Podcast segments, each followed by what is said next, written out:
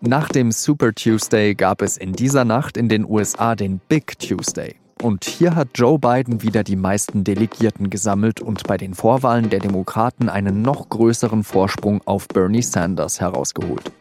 Aber ist Biden auch der Kandidat, der Donald Trump schlagen kann? Das habe ich unseren US-Korrespondenten Hubert Wetzel gefragt. Sie hören auf den Punkt mit Jean-Marie Macron.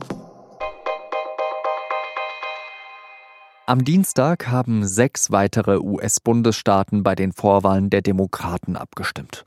Und Joe Biden scheint das Momentum, das Joe Momentum, weiter auf seiner Seite zu haben. Er hat in Missouri, Mississippi, Idaho und im Schlüsselstaat Michigan gewonnen. Just over a week ago, many of the pundits declared that uh, this candidacy was dead. Now we're very much alive.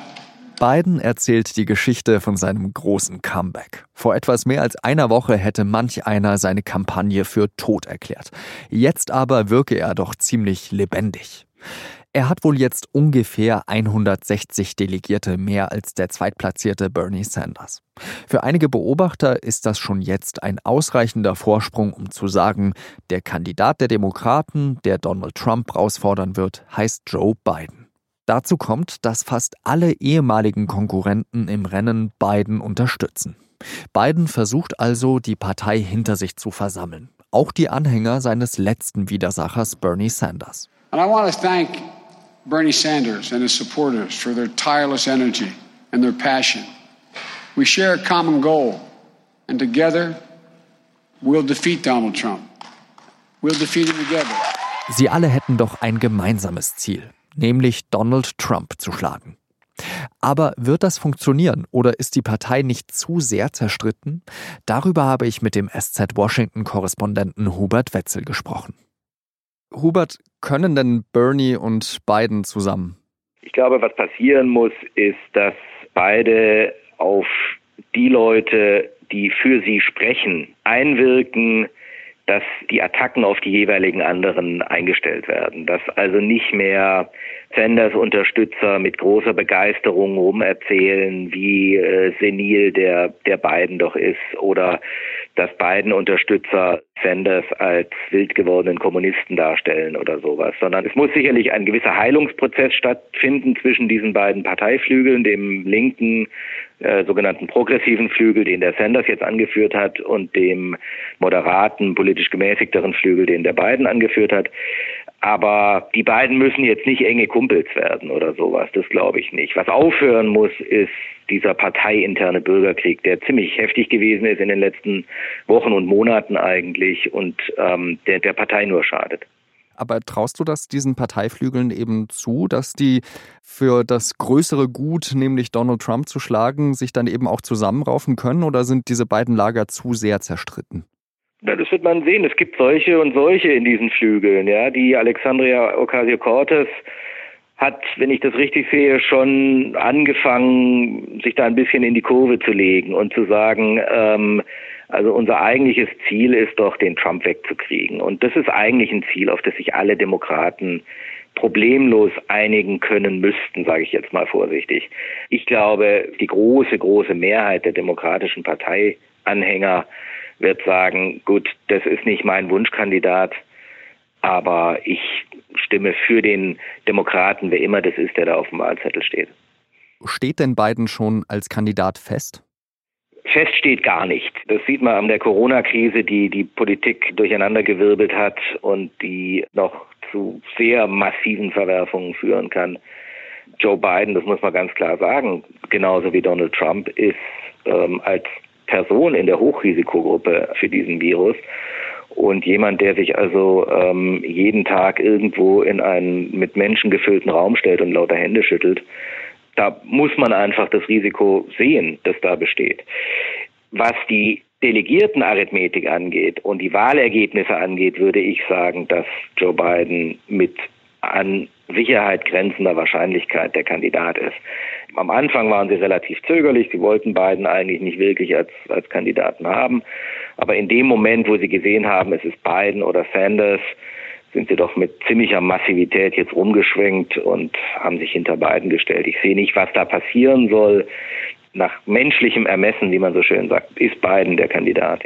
In diesem Wahlkampf ging es ja vor allem um das Stichwort Electability, also dass äh, der Kandidat, den die Demokraten aufstellen, eben vor allem Donald Trump erstmal schlagen muss und die inhaltlichen Themen sind dann ja an hintere Stelle eher gerückt.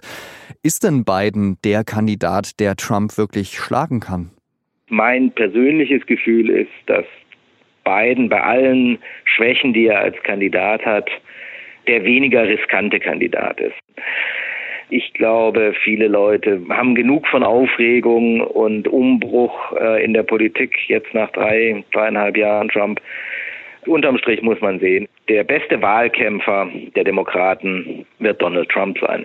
Es gibt so viele Leute, die den Trump satt haben, dass es relativ egal ist, wen die Demokraten aufstellen. Die Leute werden an die Wahlurnen gehen und sie werden für den Demokraten stimmen.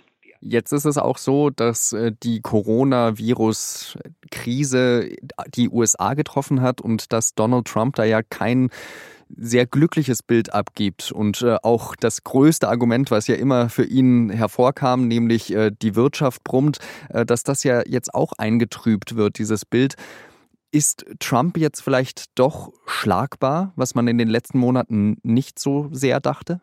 Ich glaube, dass diese Chance natürlich gestiegen ist mit mit Corona. Das ist bei jeder Regierung so, die in Verantwortung ist und die mit so einer massiven Krise sich auseinandersetzen muss. Es ist tatsächlich so, dass natürlich die Börse Trump immer den Aktienmarkt, den Dow Jones äh, zum Maßstab des Erfolgs seiner Präsidentschaft gemacht hat. Und natürlich, wenn die Börse massiv einbricht, dann schlägt es sicherlich irgendwann auf ihn zurück. Deswegen kümmert er sich ja im Wesentlichen um die wirtschaftlichen Folgen dieser Corona-Krise und nicht um die gesundheitspolitischen Folgen. Wenn er redet, dann redet er über Steuersenkungen und Erleichterungen für Unternehmen und nicht darüber, wie man es also schaffen kann, sagen wir mal, die Testsituation hier in den USA, die bemitleidenswert ist, äh, zu verbessern. Dass Trump im Moment keine gute Figur macht, ist klar. Welche Folgen das abschließend haben wird, ist vielleicht noch ein bisschen früh zu sagen. Ganz herzlichen Dank für deine Einschätzung aus Washington, Hubert Wetzel. Ja, jederzeit. Danke. In Deutschland ist eine dritte Person am Coronavirus gestorben. Und zwar im Kreis Heinsberg in Nordrhein-Westfalen. Nach Angaben des Robert-Koch-Instituts sind inzwischen 1300 Personen hierzulande mit dem Coronavirus infiziert.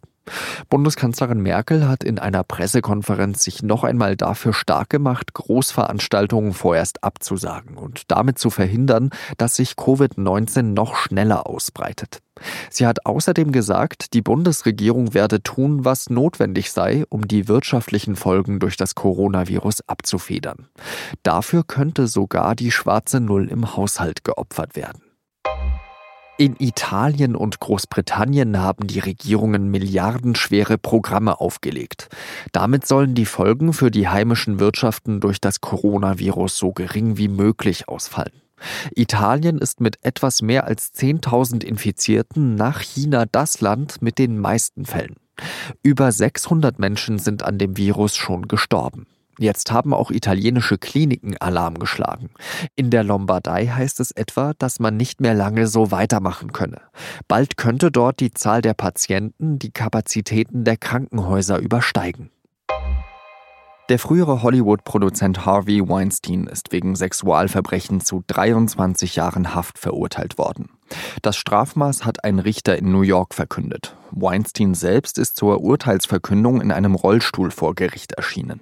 Seine Verteidigung hat schon angekündigt, in Revision zu gehen.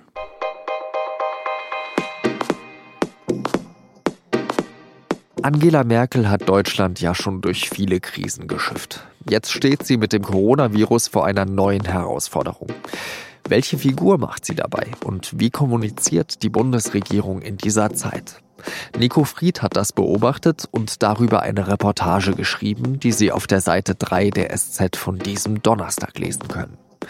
Redaktionsschluss für Auf den Punkt war 16 Uhr. Danke fürs Zuhören. Adieu.